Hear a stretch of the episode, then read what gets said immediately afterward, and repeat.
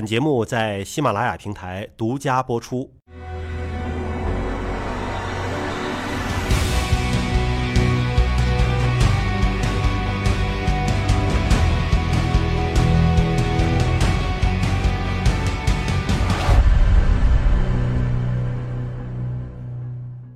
那现在北京、上海很多省会城市都开展了高发地区、高危人群的胸部 CT 筛查。这个只针对高危人群，还是说我们普通人都把它作为每年例行体检的一种？嗯，那不行啊，那就属于过度诊断了啊。你二三十岁啊，所以你当兵体检、结婚体检做个 CT 那也不行啊。所以我们还强调不要过度诊断，就是两高一低，在肺癌的高发地区锁定肺癌的高危人群。用低剂量裸源 CT 去捕捉那些啊肺内的小结节，从而能做到早期发现、早期肺癌。但是我们针对那些中老年朋友，五十岁以上的、六十岁以上的、七十岁以上的，说这辈子都没做过胸部 CT 啊，这是不好的啊。所以我也呼吁啊，希望我们的中老年朋友，如果你这辈子就没做过胸部 CT，你一定要做一次 CT，给自己的肺留个底板啊。有事儿嘛，咱及时看病。啊，没事儿呢，我们至少留个底板。你都办护照用一个小学照片啊，你要不都办护办护照用幼儿园的图片都不行的啊。针对早期发现早期肺癌，只有胸部的低剂量裸源 CT 啊，所以我也希望做底板，没事就没事啊。等哪哪年万一有有什么事儿的时候，哦，我二零一八年十二月份这个胸部 CT 没事啊，这得多好。而现在我们临床不是，经常很多七八十岁的人。啊！一发现就一个大大肺内结节，说长多长时间了？跟你多长时间了？不知道，因为你那从来没没照过，啊，就跟电视机前的朋友见支大夫一样，说支大夫怎么样？胖了、瘦了、黑了、白了，啊，根本没有没法比较。那如果你在别的频道或者以前看过我的节目呀，说你支大夫胖了、瘦了，你还有评价的这种那理由。所以我希望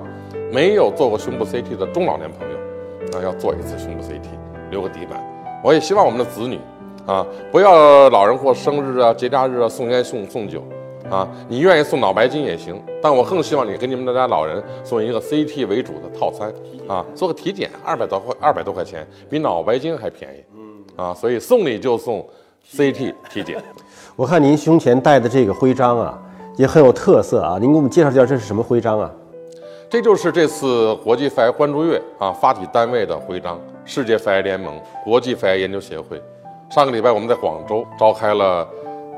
世界肺癌研究协会的这种亚洲论坛。我跟他们已经建立了有接近三十年的友谊和工作关系。从以前的丹麦的汉森，到现在我们在美国单位的赫赫什和 p 尔 r 教授，他们都希望我们中国能够投入更多的力量，啊，去呼吁政府推动筛查，同时呢规范诊疗，教育患者。所以这就是我们这次国际肺癌关关注月这么一个徽章。我们也希望更多的呼吸病的医生啊，胸外科医生、肿瘤科医生，凡是有志于中国肺癌防控的医生啊，你能上我们的网站，叫 IASLC，每年要召开世界肺癌大会 WCLC。啊，今年我们也召开了世界肺癌大会的会后会，就把整个全世界召开肺癌大会的最最新精神，通过我们不同的一些论坛呀、学习班呀、技教项目啊、大师班呀，我们传递传递给我们的专业人员，也希望通过这种媒体访谈。再传递给我们的百姓，让真正的关注月能得到关注。另外，也希望我们更多的主持人、媒体通过培训，真正了解肺癌，啊，这样能在制作节目、演播节目、传播节目的过程中，能够把这种节目传到基层。啊，如果我们这个网站有一百万人，通过我们的一些呃制作的水平的提高，啊，不管是漫画也好，视频也好，再加上我们通俗易懂的语言，能让他一千万人知道。然后这些人还是传。通过这种网络的传播，再通过我们的新的自媒体，啊，微信呀、微博再去传播。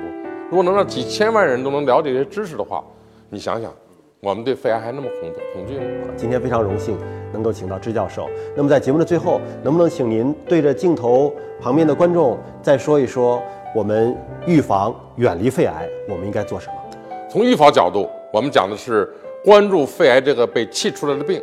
远离三买武器。去警惕、关注室外的大气污染，其实更要关注跟我们生活密切相关的室内的空气污染，关心室内的烟霾啊，它包括了二手烟、三手烟，包括了厨房油烟，包括了房屋装修带来的 VOC，以及我们轿车里边、办公室里的辐射的污染，啊，当然最重要的还是我们内心不要污染。我们没有阴霾，我们播散阴霾、愉快的心情，这都是我们有效预防各种慢性生活方式疾病的一个有力武器。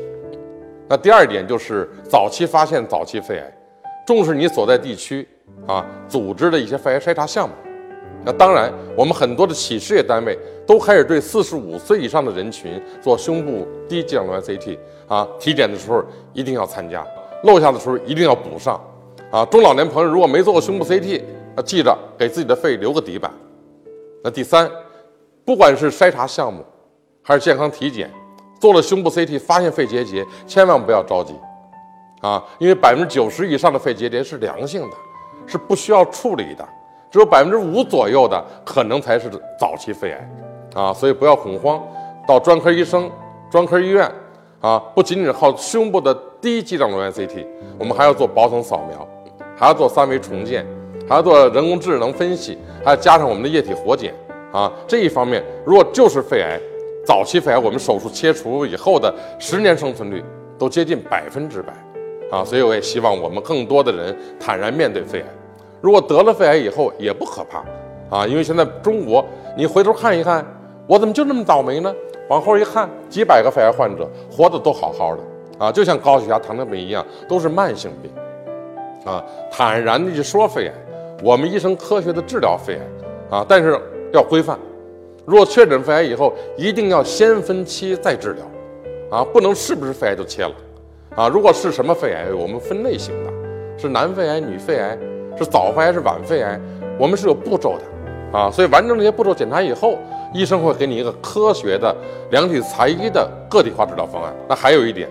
如果说我们通过症状确诊，咳嗽了、发烧了、肺炎了，最后确诊是肺癌，有时候可能是中期，有了淋巴结转移，那也没关系，啊，我们这时候强调的是肺癌治疗不能就靠一把刀，啊，这把刀要结合我们的化疗，这把刀啊要结合我们的靶向。啊，这把刀完了以后做基因检测啊，然后可能还结合我们的这个免疫治疗，这种多学科的海陆空的形成这种多学科团队，就能够帮助我们战胜肺癌。那当然，就是一确诊四期也没关系。在我刚当大夫的八三年，那时候我们对四期肺真是没有办法，恶心吐也得化疗，你再有有有什么放射性食管炎、放射性肺炎，你也得烤电。那现在不是了，我们的放射技术精准。我们的化疗药物低毒，我们的靶向药物是有正作用，很少副作用，所以这种治疗也让我们的晚期病人能够像高血压、糖尿病一样成为慢性疾病。所以希望我们得了肺癌的患者啊和家属朋友们啊，多上我们的正规网站，多看看我们的科学的科普杂志，不要相信伪科学啊。目前我们针对肺癌有很好的治疗手段，有微创的外科治疗技术。有精准的放疗设备，啊，还有只杀伤癌细胞、不影响好细胞的分子靶向药物。而在中国，我们还有我们独特的中西医结合治疗。这方面我们打击敌人，啊，这方面我们的中医要帮我们武装自己，克服化疗带来的副作用，帮助我们从手术中快速康复，啊，帮助我们减少放疗的毒副作用。中医有独到之处，所以我也希望我们更多的朋友能够在国际肺癌关注月之际。能够坦然说肺癌，科学治肺癌，让我们共同来战胜肺癌这个被气出来的病。非常感谢支教授，也谢谢牧羊老师。我们也希望呢，我们的观众朋友们不仅仅是在肺癌月来关注这种疾病，能够把这种科普呢常态的贯穿下去。今天节目就是这样了，感谢各位，下期节目时间我们再会。事实上呢，从现在认识到的发生的这个基因角度，也看到了不一样。那么东方的女性呢，特别是女性不吸烟的肺癌，很多是一些腺癌，发展的有的时候不是太这个太恶性。同时呢，它背后呢，我们叫做这个驱动基因，它后面有一个在基因层面有一个刹有一个油门坏了，产生了一个油门，使劲让这个种细胞变成了恶性细胞。